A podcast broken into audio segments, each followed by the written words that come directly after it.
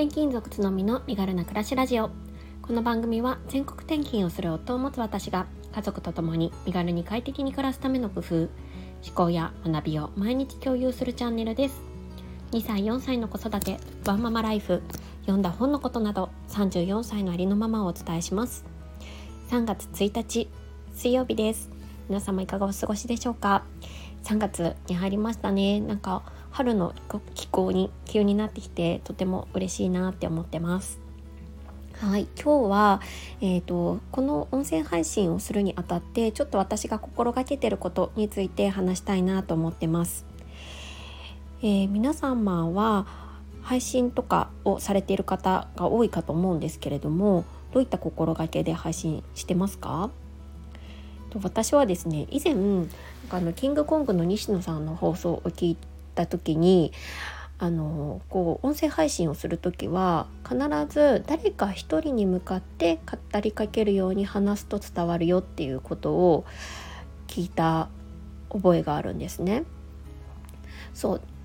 特定の誰か一人をイメージしながらその人に向かって話すようにっていう風に言ってたんですね。で確か西野さんは弟さん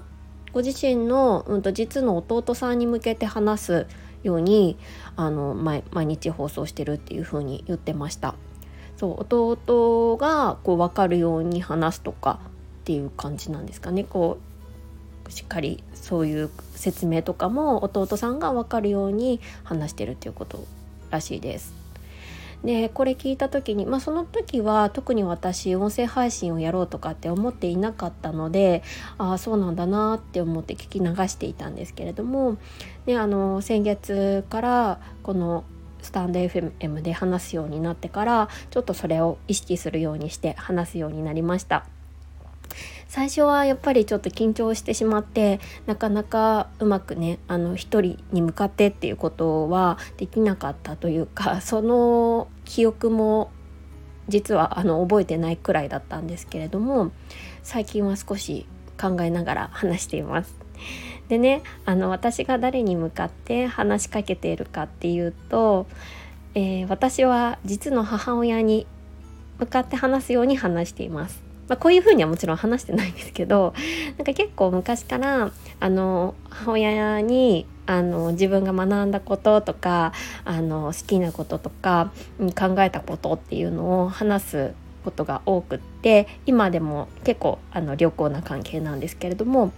あのそういうふうに話す機会が多かったので母親をこうイメージしながら皆様にあのお話をしてます。まあ、これでね何かこう変わるかどうか私自身はちょっとあのわからないんですけれどもでもなんかやっぱりこうイメージしながらこう話しかけると少し話しやすくもなりますしもしかしたら受け手としてもなんかこう感じるものが変わってくるんじゃないかなって思ってます。やっぱりこういろんな人の配信私もあのラジオ配信聞くんですけれどもこうなんかこう胸に刺さるというかあ確かにってこう深くうなずけるような放送ってなんかやっぱどこか違うんですよね。